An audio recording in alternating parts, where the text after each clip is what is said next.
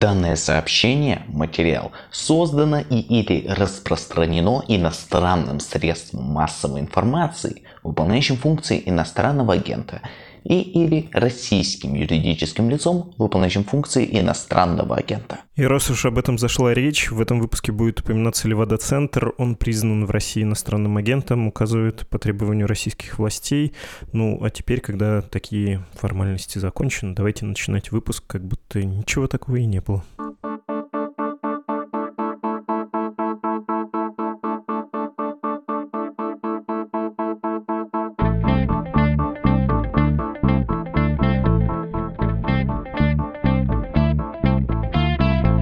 Вы включили подкаст о новостях, которые долго остаются важными. Его название «Что случилось?». Меня зовут Владислав Горин. Подкаст выходит каждый будний день, но теперь мы на военном положении, и в эти выходные тоже будем делать по выпуску в сутки, то есть и сегодня, в субботу, и завтра, в воскресенье.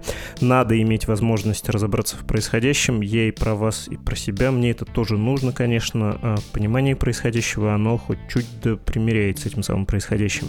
Но это все лирика, конечно. Давайте по делу. Вчера и позавчера у нас были выпуски выпуске про характер боевых действий, про фронт. Сегодня поговорим про тыл. Как российский политический режим на такое решился, я про вторжение на Украину. Разве это не колоссальный вызов ему и угроза?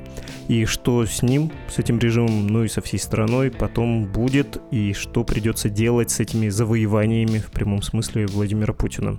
Ну а еще, почему общество в России выглядит так, как будто в массе своей одобряет войну?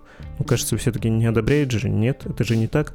Давайте приступать и разберемся с этим вопросом в первую очередь.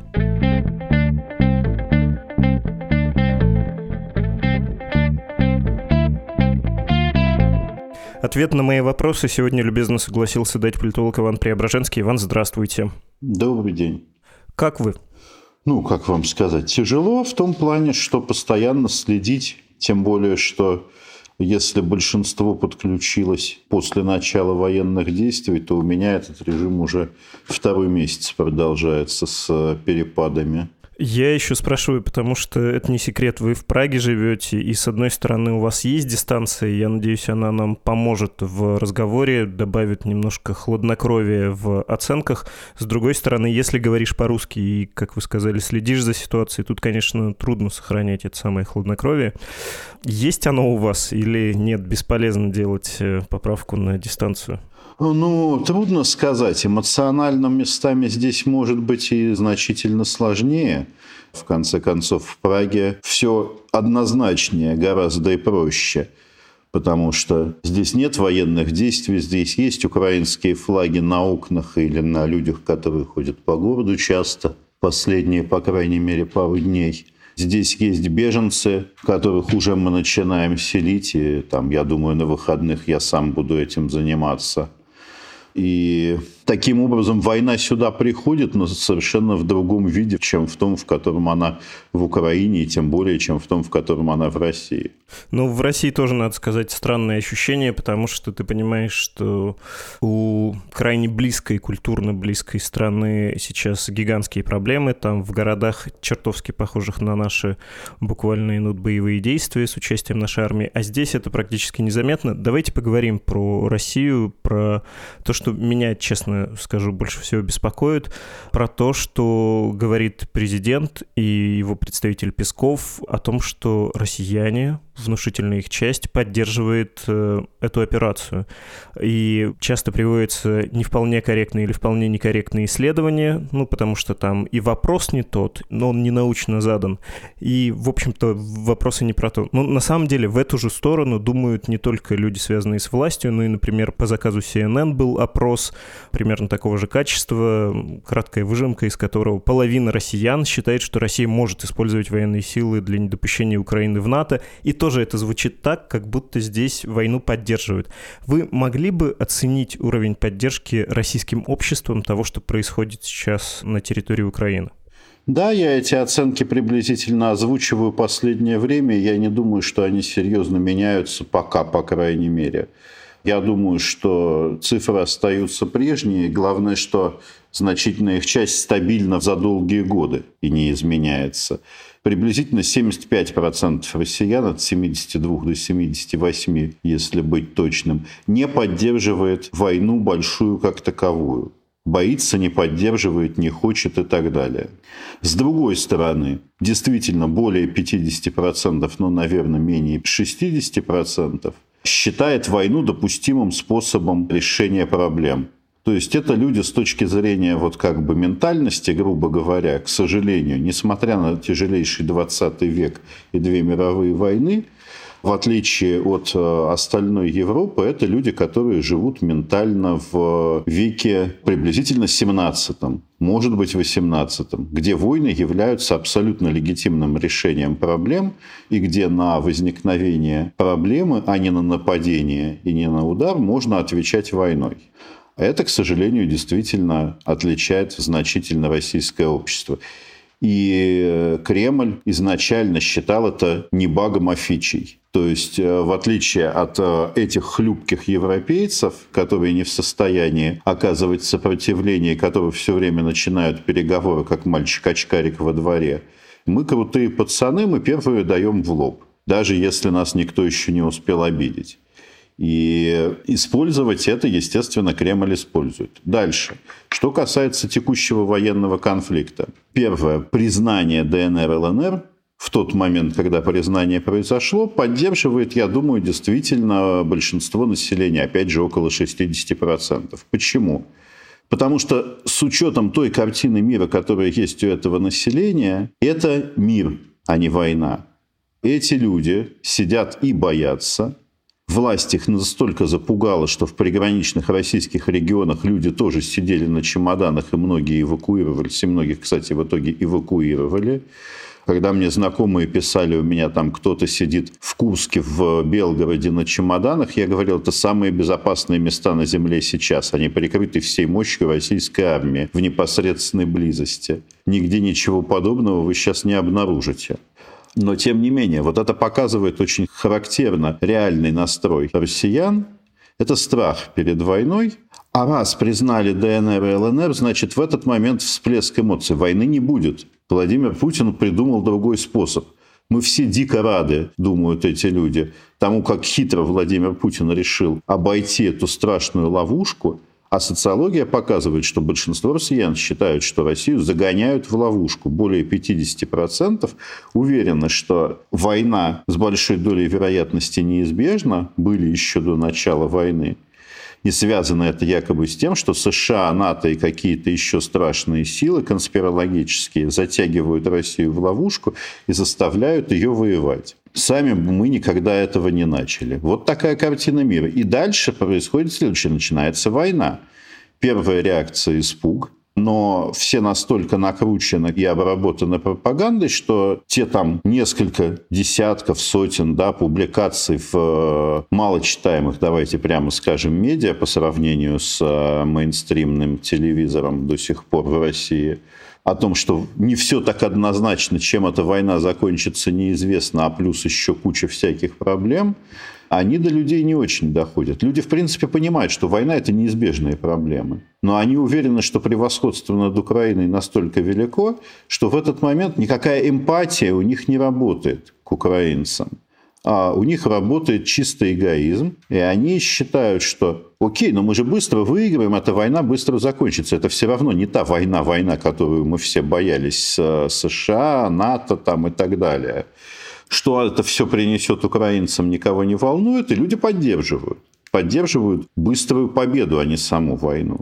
А сейчас становится понятно, что быстрой победы не будет. И позиция начинает меняться. Ее отражал, в частности, вот э, один тут депутат-коммунист, который высказался сейчас неожиданно Михаил Матвеев, что он, демол, не за то голосовал, что его позиция была голосовать за мир, за признание ЛНР и ДНР. А он, оказывается, проголосовал за начало военных действий в итоге на территории Украины. И это изменение будет у людей менее информированных тоже происходить постепенно, неизбежно. Тем более, что они будут видеть наглядные последствия. Быстрый рост цен, галопирующая инфляция, которую Кремль так и не смог сдержать, и она сейчас пойдет, потому что уже никакие инструменты сдерживания цен работать не будут. Искусственные, я имею в виду административные, потому что сейчас властям немножко не до этого, у них другие проблемы. Потому что начнет к сожалению, начнет подтверждаться информация украинской стороны о количестве погибших российских военных. И как бы эти цифры не пытались микшировать в России, пока вообще полностью отрицать просто сам факт возможных потерь, все равно появятся люди, которые как минимум начнут получать извещение, что пропал без вести, захвачен в плен или что-нибудь в таком духе. Я уверен, что власти будут очень долго пытаться скрывать, что произошли именно потери безвозвратные, то есть солдаты убиты.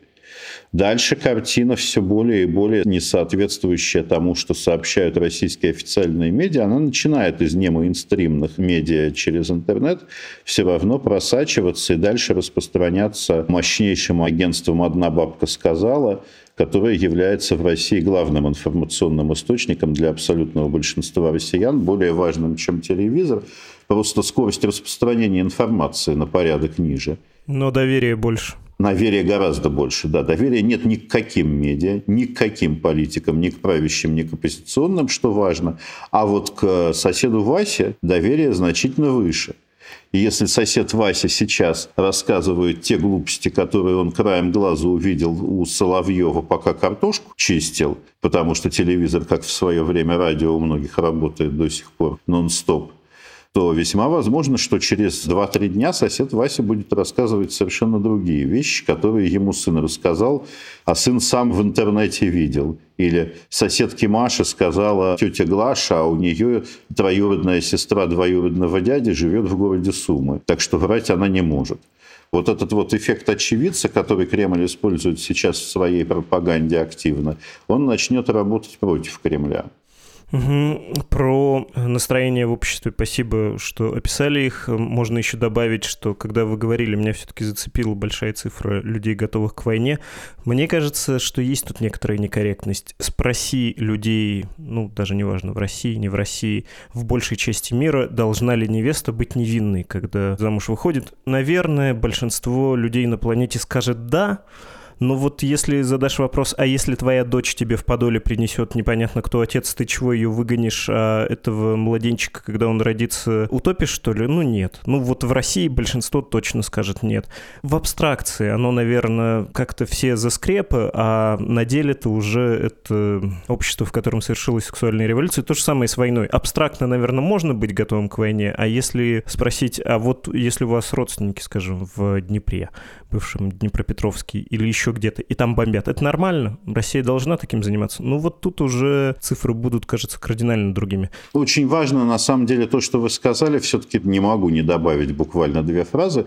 Речь идет, безусловно, об абстрактной войне, которую люди не видят и не увидят, это первое. И второе, речь идет о том, что лобовые опросы на самом деле не дают нам вообще никакой информации принципиально важно, как их интерпретировать. Поэтому то, что сейчас публикуется в России, даже независимым а, относительно центром Левада-центром, это все равно именно лобовой опрос с лобовым же образом составленными вопросами, а не социологическое исследование глубокое, которое реально могло бы нам показать, как настроены россияне. И тут начинает все зависеть от интерпретации. Такие же лобовые интерпретации дают картину, которую я приблизительно описал. Если мы начнем копать глубже, мы поймем, что мотивация у всех людей еще более сложная. Но нам же в данном случае социология, к сожалению, важна в первую очередь как способ манипуляции общественным мнением. И так она и используется в России последние годы. Я бы еще про характер настроений предположил вот что обсудить. Это плохой жанр. Ссылаться на свой пузырь в Фейсбуке, на рассказы таксистов и оперировать прочими традициями традиционными источниками мудрости, но, кажется, в России в воздухе чувствуется, что, ну, блин, не Крым. Нет эйфории, и нигде нет вывешенных э, российских флагов. Знаете, когда человек делает это по велению сердца и от всей души, и думает, что все его поддержат, и кажется, тут совсем другой настрой. Часто можно услышать про то, что и антивоенных настроений нет. Чего же вы не выходите, да, в большом количестве? Даже в 2014 году сколько? 50 тысяч человек вышло на марш в Москве. Сейчас этого нет. Регулярный ответ тоже уже устоявшийся. Ну, общество задавлено силовой машиной. Посмотрите, в первый день вышло, там, ну сколько, 10-15 тысяч человек э, по всей России. 1700 тут же задержали. Каждого десятого, да, примерно. Но я бы сказал, что даже не в силовой машине дело. Есть ощущение, что в 2022 году какая-то колоссальная фрустрация и усталость э, в обществе. Эта война происходит не на фоне патриотического подъема или там военного угара, а на фоне гигантской фрустрации. И этим власть пользуется вас такое же ощущение? Я думаю, да. И власть сознательно углубляла эту фрустрацию, апатию последние два года. Мое ощущение, что власть по всем параметрам начала готовить эту кампанию в 2020 году. Предположение, что координатором всего происходящего стал Дмитрий Анатольевич Медведев – именно плана подготовки к этой кампании. Недаром он докладывал о ней на заседании Совета Безопасности преснопамятном.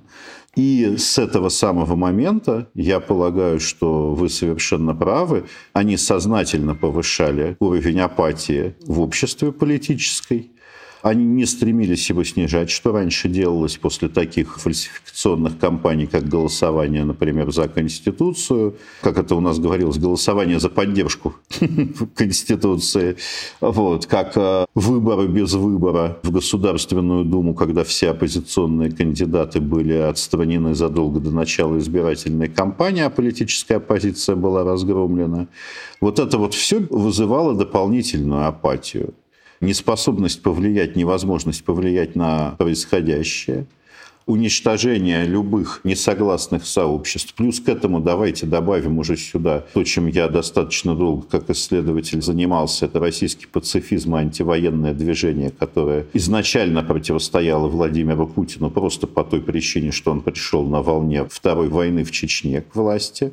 И Путин изначально был милитаристом просто потому, что так сложился как политик, без всякой даже с его, не будем обсуждать, насколько это запланировано или не запланировано, вторая война в Чечне была. Просто это было так.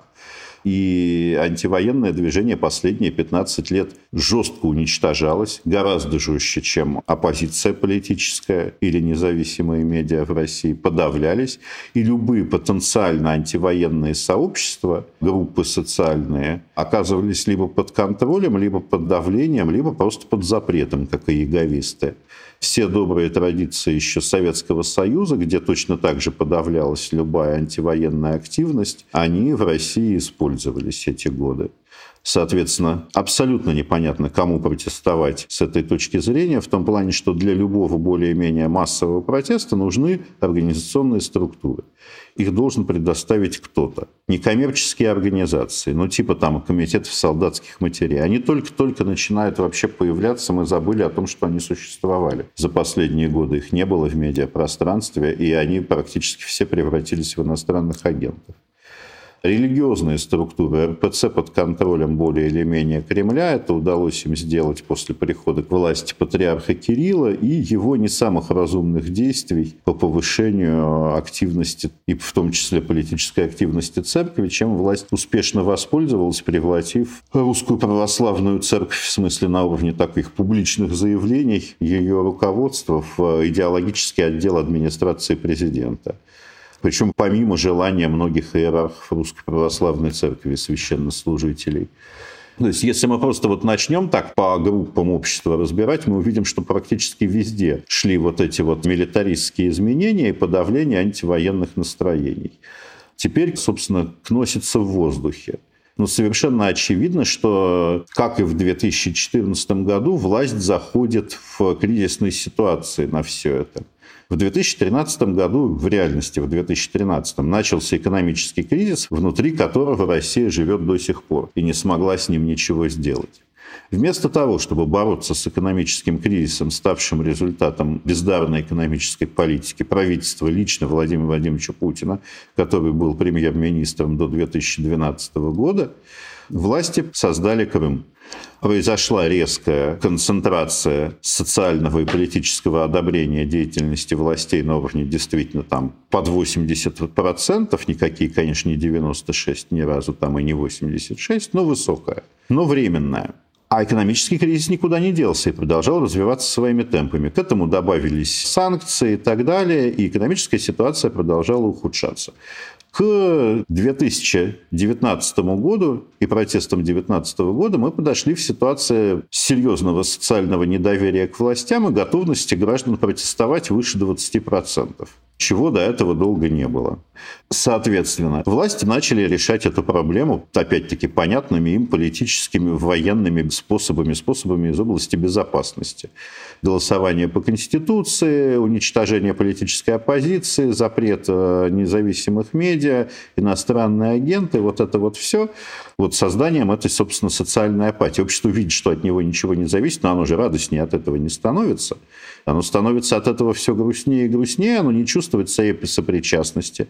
Главный вопрос в современной России – это будущее. Никакой картины будущего никто вам нарисовать не может. Ни ваши знакомые, ни эксперты, ни Владимир Владимирович Путин. Никакой картины будущего даже не пытаются рисовать.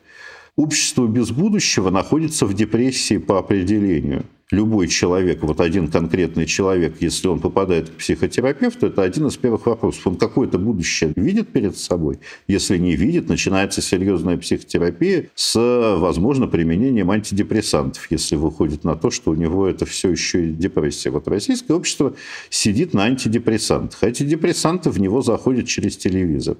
Вот эта вот история про противостояние телевизора и холодильника – это история про антидепрессанты, как их Кремль изображает. Только эти антидепрессанты не лечат, они наркотики. Они создают нездоровую веселость. И эта нездоровая веселость слетает как камуфляж сразу же, как только происходят какие-то серьезные события. Вот война с Украиной – это очень серьезное событие. Кремль считает, что он все подготовил, но я считаю, и некоторые эксперты еще в конце прошлого года говорили, что Кремль серьезно ошибается. Он из этого уравнения удалил общество, считая, что оно настолько апатично, что на него можно уже не обращать внимания. Вот это важный момент, который и меня беспокоит, почему власть в России больше не считает нужным обеспечивать себе поддержку или, ну, можно оговариваться тут бесконечно, сколько-то убедительно ее изображать, накачивать, хотя бы постфактум. Вот сейчас есть полное ощущение, что, ну, хорош, ну, что вам надо? Мы вам сейчас выдадим что-то про денацификацию, а это, знаете, мыслительный конструкт на уровне НОТ,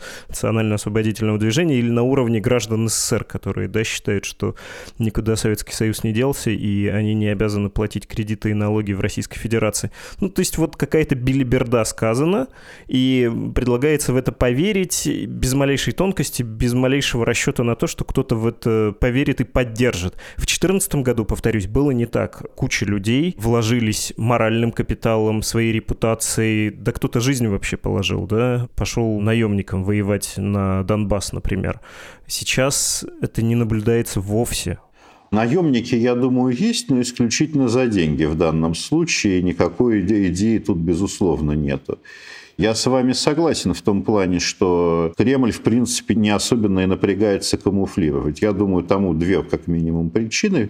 Первое, опять-таки, они считают, что сейчас общество можно вывести за скобки. Если все быстро провернуть, то победу российское общество поддерживает всегда, как любое общество на самом деле. За победу не судят, победителей не судят. Да? Это вот принцип, к сожалению, твердо работающий. А вторая история состоит в том, что российские власти разучились это делать. Степень падения адекватности. Мы настолько наглядно наблюдали по этому заседанию Совета Безопасности, а я думаю, что Владимир Владимирович Путин, который в решающие для Родины моменты становится сам себе политтехнолог и начинает сам участвовать вплоть до монтажа фильмов в таких вещах, наверняка непосредственно решал, что показывать, а что не показывать населению, мы увидели мир глазами Путина и реальные отношения в его администрации. И людей это ужаснуло. Практически всех, кто потратил время хотя бы полчаса, хотя бы частично посмотреть эти материалы.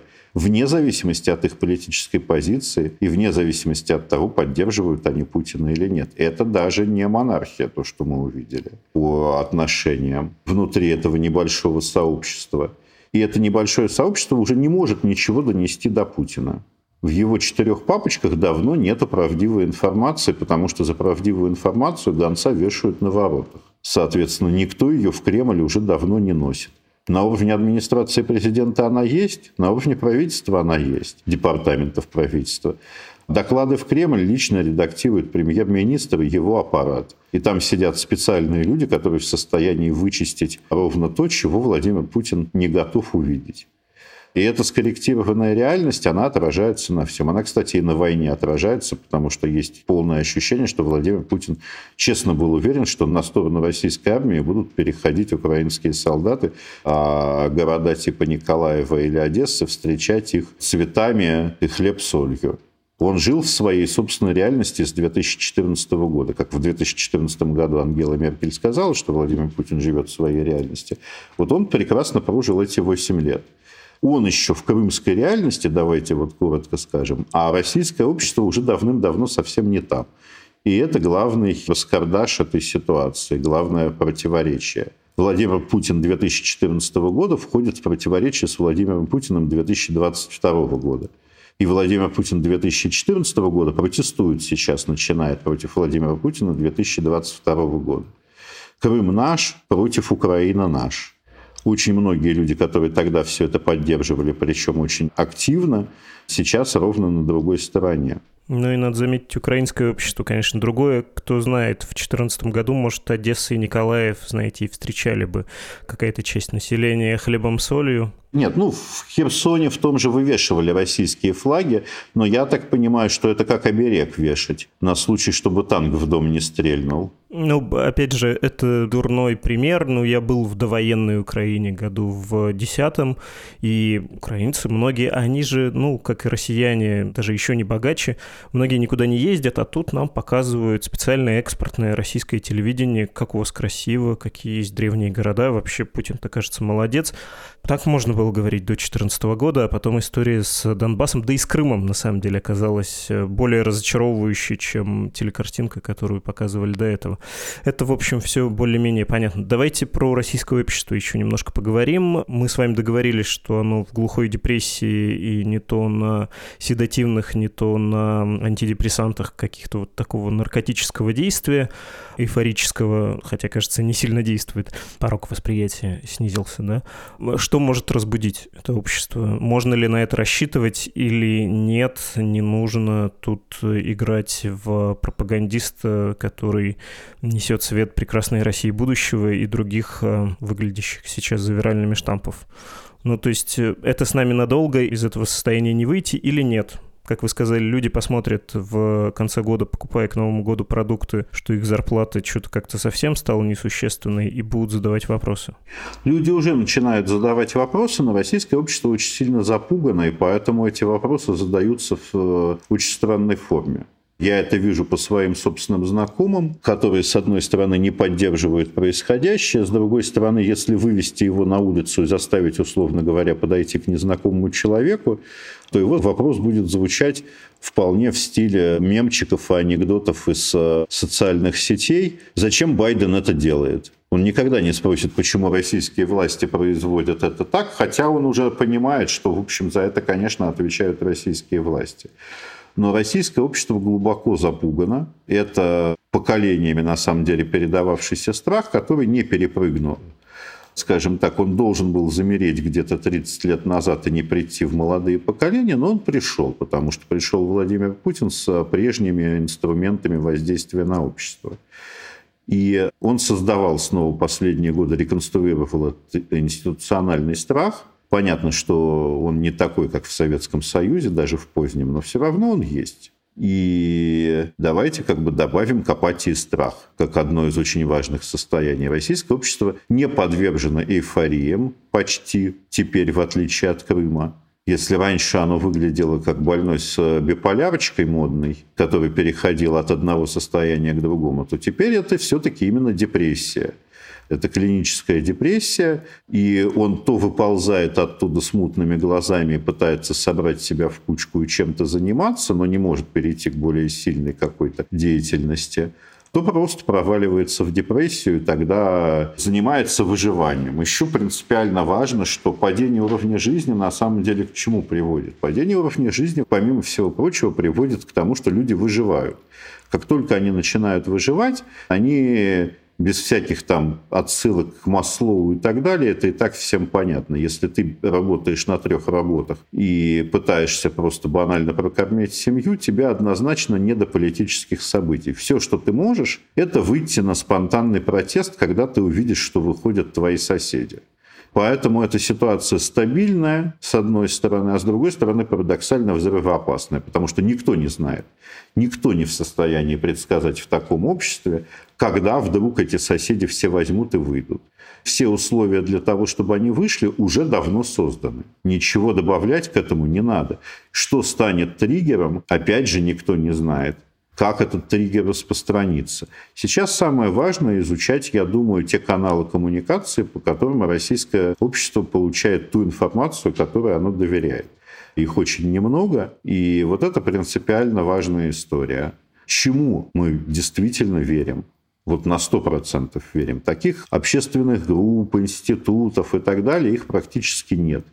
Это вот некие я не знаю, как это назвать, медийные новообразования нестандартной достаточно формы, это даже не блогеры и ютуберы, они просто исследователями российскими не описаны, с учетом того, что происходит в Российской Федерации. Российская наука, к сожалению, превратилась полностью в описательную и тоже никакого будущего не программирует и не пытается исследовать, как оно может выглядеть.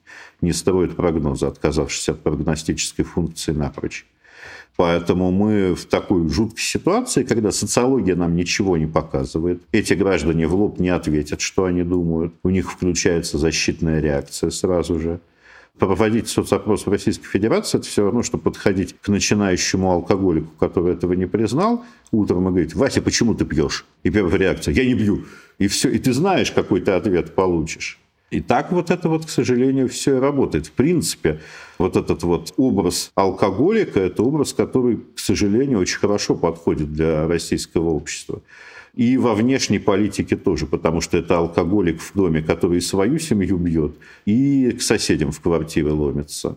Если говорить про политический режим, в общем, по правде у меня два вопроса. Один про политический режим в России, про его будущее, а второй про внешнеполитические последствия. Если можно будет э, совсем коротко, я к этой части ваших исследовательских интересов обращусь. Политический режим в России, рискну опять, как у нас в этом разговоре получается, высказать свое соображение или ощущение, а вы, будьте добры, о спорте или дополните, опровергните, что-то другое предложите месте. Мне кажется, что тактически Владимир Путин, в общем, сделал неплохое для себя дело. Он сплотил свой государственный аппарат, как мы видели по той же Беларуси, очень полезное дело, когда все твои сподвижники, как на Совбезе, сидят по струночке, и в случае чего они на твоей стороне, тут еще санкции помогают. Это полезное дело. Всегда можно всех, кто против тебя, назвать иноагентом, экстремистом, э, отправить в эмиграцию и прочее, прочее. Это продлевает твою жизнь, это укрепляет твои позиции. Стратегия стратегически, кажется, это начало конца вот этого проекта не то, что под названием Владимир Путин, а всего проекта Российской Федерации, потому что после обнуления проект стал необратимо авторским, путинским, и держится вот с этими новыми, часто очень волюнтаристскими, неестественными подпорками только при его непосредственном участии. Вынимаешь его, и сразу эта конструкция даже не пересобирается, а обрушивается. Кажется ли вам, что примерно то же самое и происходит, что я описал, что тактически скорее да, стратегически все крайне печально? Ну, смотрите, я бы сказал так, что в целом я с вами скорее соглашусь. Это можно более точно определить политологически. Существовал авторитарный режим с тоталитарными тенденциями, но при этом авторитарный электоральный режим имитационной демократии. Все институты были разрушены политические в обществе еще раньше Владимиром Путиным. Но имитационная демократия и имитационные выборы как бы подвисли в воздухе, но на них опиралось все. Теперь кажется, что Путин поставил всю систему на более твердый фундамент, опустил это все из воздуха на реальную почву и превратил Россию, собственно, она превратилась в режим персоналистской власти. Это уже диктатура с точки зрения вот как бы именно научных определений, скажем так – и это был бы тоталитаризм, а не авторитаризм уже по многим параметрам. Кроме того, что власть претендует на то, чтобы регулировать все сферы жизни общества, но у нее просто у российской пока нет ресурса. Потому что власти и общество живут в разных пространственно-временных категориях.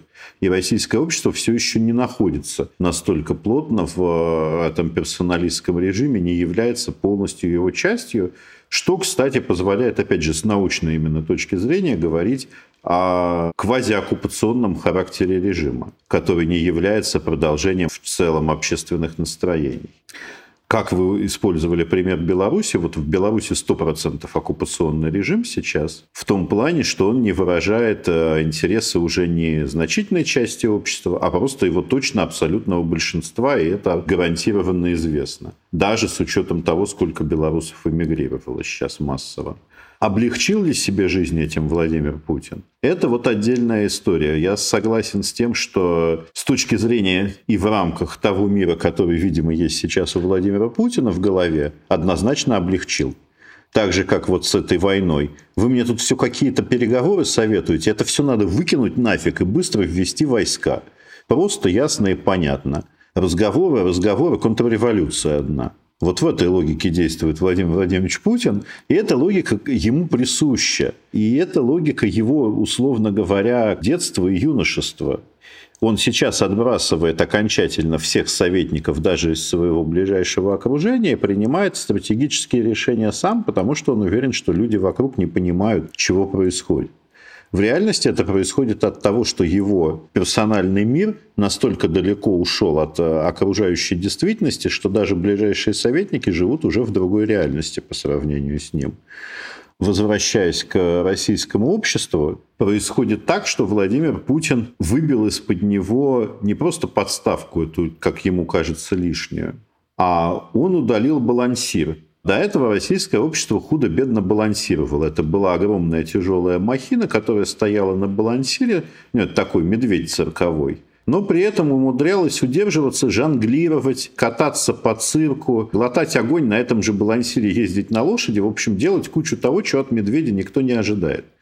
Но балансир выбили, и медведь сразу же возвращается как бы к самой логичной для него позиции. Владимир Путин думает, что он на две ноги встанет и пойдет – а он встанет на 4, потому что это для него естественное состояние. Российское общество, лишившееся имитационной демократии, превращается в общество совершенно другого типа. И у него включаются все те рефлексы, которые были в позднесоветском обществе и подавлялись тем, что сейчас не Советский Союз. Не надо мне здесь рассказывать, это не 1937 год, сейчас не Советский Союз, это другое вот эти вот все формулы, они перестают работать. И все видят, да, действительно Советский Союз. Ну, в рамках понимания старшего поколения. А в рамках понимания младшего поколения россиян, как это Советский Союз, то есть вот это тот Советский Союз, вот вы нам сейчас говорите, что то, что нам рассказывали про сладкое мороженое за сколько-то там копеек и пионерские лагеря, это все неправда, а Советский Союз, вот эта вот серая муть, а мы вместе с вами вроде как э, восстанавливали именно его, а теперь вы вдруг нам говорите, что это именно так.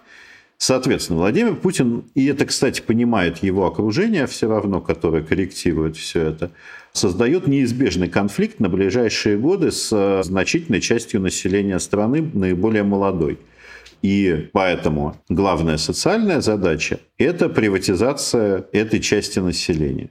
Сейчас мы видим, что администрация президента работает очень активно с молодежью, как она это понимает, по крайней мере. И все сводится к тому, чтобы эту молодежь сделать своей, потому что это не поколение 90-х уже, это поколение 2000-х, это массовая рождаемость относительно, это путинские же бэби-бумеры, которые на самом деле к Путину никакого отношения демографически не имеют, отношения они имеют непосредственно ко мне и людям моего возраста, которых народилось много в конце 70-х, в начале 80-х, а потом мы сами рожать стали.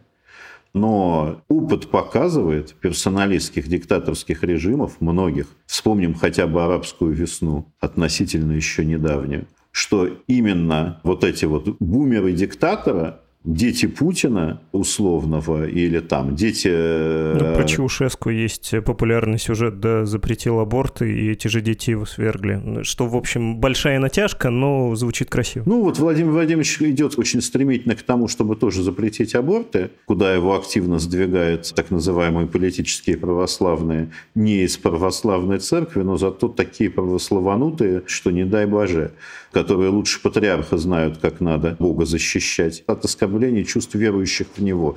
Короче, история состоит в том, что вот эти вот бомбибойеры сейчас являются для Путина самой главной угрозой. Видели мы такое поколение в 80-е годы, комсомольцы, которые потом, в общем, поучаствовали в создании новой России, в том числе ее хозяйственной части. Буду выбирать выражения. Многие из этих комсомольцев э, вполне себе в силе и владеют большими ресурсами. Последний вопрос. Как вам кажется, вот этот проект, если он, а мы с вами договорились, что эта ситуация взрывоопасная, неожиданно взрывоопасная, и, в общем, все, что описывается названием хорошей книжки, это было навсегда, пока не кончилось. Если это кончится, то какой будет э, следующий вектор? После Советского Союза вся Восточная Европа, в общем, двинулась в Европу и в разной степени до нее дошла. Есть ощущение, что на сей раз будет намного сложнее. Из ДНР войска можно вывести легче, чем из ГДР, но вот э, украинская последняя операция, если не сказать авантюра, это уже крайне тревожная вещь. Понимаю, что это вопрос о прогнозе, но, как вам кажется, тут мы можем скорее ориентироваться на ощущение, чем это будет. Это будет попытка движения в сторону Европы и какой-то нормализации. Все-таки Россия европейская страна, европейский народ здесь живет, европейские ценности для многих из нас являются, ну, в общем, основой жизни. Мы не конфуцианская точно, да, а страна. Или это будет, э, учитывая груз сотворенного, такой очень архаичный, злой, угрюмый, бедный и неразвитый барак, который зайдет на еще один круг своего существования. Ну, я, к сожалению, вынужден скорее сказать, что ваша последняя метафора, мне кажется, наиболее близкой к реальности. Если вот именно думать о том, с чем можно провести аналогию, то я бы проводил аналогию с североафриканскими государствами. Ну, у них ракет нет, а все-таки я бы северокорейской сказал. Нет, а в данном случае я попробую вам объяснить, что Северная Корея не западное общество, не вестернизированное изначально. Никогда им не была. А мы говорим об обществах, которые были абсолютно вестернизированы, по крайней мере, на поверхности. Когда они были, в принципе, еще в составе Франции, там, оперы и так далее были в центральных городах. Ну, понятно, что за их пределами уровень жизни был ужасающий, но тем не менее. И они себя сейчас мыслят как модернизированное общество сами. Но мы смотрим на них со стороны, даже мы, и видим, что это не модернизированное общество совсем. Это общество, которое, как карго-культ, сохраняют некоторые элементы модернизированного западного общества. Они очень важны психологически. Где-то потихоньку происходят реальные трансформационные процессы, как в Тунисе. И у них есть шанс снова стать модернизированным обществом через какое-то время. Но сейчас никоим образом. И даже вот эти вот арабская весна, революция и так далее никаким серьезным изменениям не привели, содержательным. То же самое с большой долей вероятности произойдет и с Россией. Понятно, что будет первый порыв построения условной прекрасной России будущего со стороны интеллектуального сообщества. Дадут ли ему хотя бы такую же по времени возможность, как это было после распада СССР, повлиять на модернизацию общества и так далее, я не уверен очень сильно. То есть э, я считаю, что Путин живет, в принципе, плодами гайдараномики. Что бы там ни говорили про Егора Тимуровича Гайдара и все экономические успехи Путина, это результат экономических реформ с самого начала 90-х. Можно сказать черномырдинономики, кому не нравится Гайдар.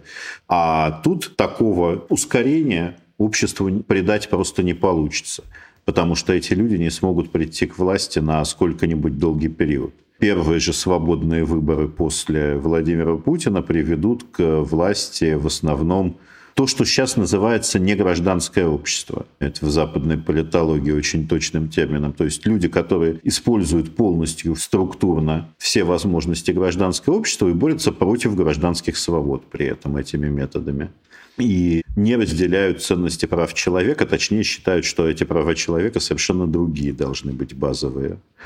Я думаю, что у этих людей очень велики шансы в России, если не прийти к власти полностью, то очень серьезно на новую власть влиять.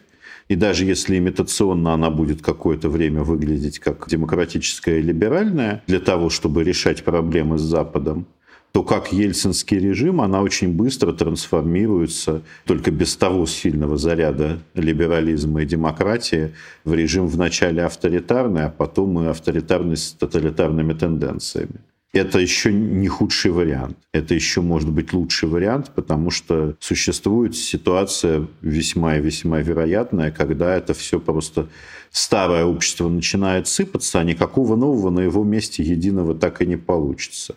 И тогда страна будет трансформироваться как э, классическое общество разноскоростное. И пойдет развал. Просто естественно. А будет она потом объединяться или нет, это Бог знает. Но это создаст массовые риски не только для самих россиян, но и опять для всех стран вокруг России. Спасибо, Иван вряд ли можно было рассчитывать на оптимистичный какой-то финал, но это выглядит правдивым зато. Спасибо огромное. Спасибо вам. Мы говорили с Иваном Преображенским, политологом.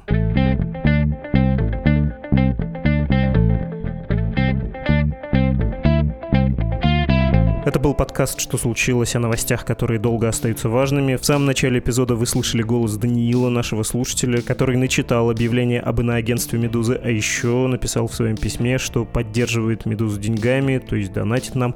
Спасибо вам, Даниил, и за то, и за это. Двойная поддержка. Не знаю, не знаю, как благодарить. Спасибо еще раз. Всем, кто тоже хочет оформить платеж для Медузы разовый или регулярный, заходите на страничку support.meduza.io, там есть и инструкции, и форм, по которой можно перевести деньги. Всем нашим жертвователям, оставившим электронную почту, мы присылаем специальную рассылку. Это издание Кит, эксклюзивно для друзей Медузы. Там есть письма, статьи, которого я сам с огромным удовольствием читаю. Почта для связи с нашим подкастом, подкаст собакамедуза.io. Выпуски «Что случилось» есть на всех подкаст-платформах платформах, а также на YouTube. Подписывайтесь, ставьте лайки и комментарии. Это очень помогает другим слушателям узнать о нас и, стало быть, расширяет аудиторию выпуска. Ну и в качестве подписи или титра над подкастом работали редактор и ведущий Владислав Горин. Это я, редактор и продюсер подкаста Лора Суслова, автор музыки Виктор Давыдов, отдел дизайна «Медузы», а также люди, которых я не могу называть из-за преследования независимой прессы в России. Спасибо за внимание. До встречи.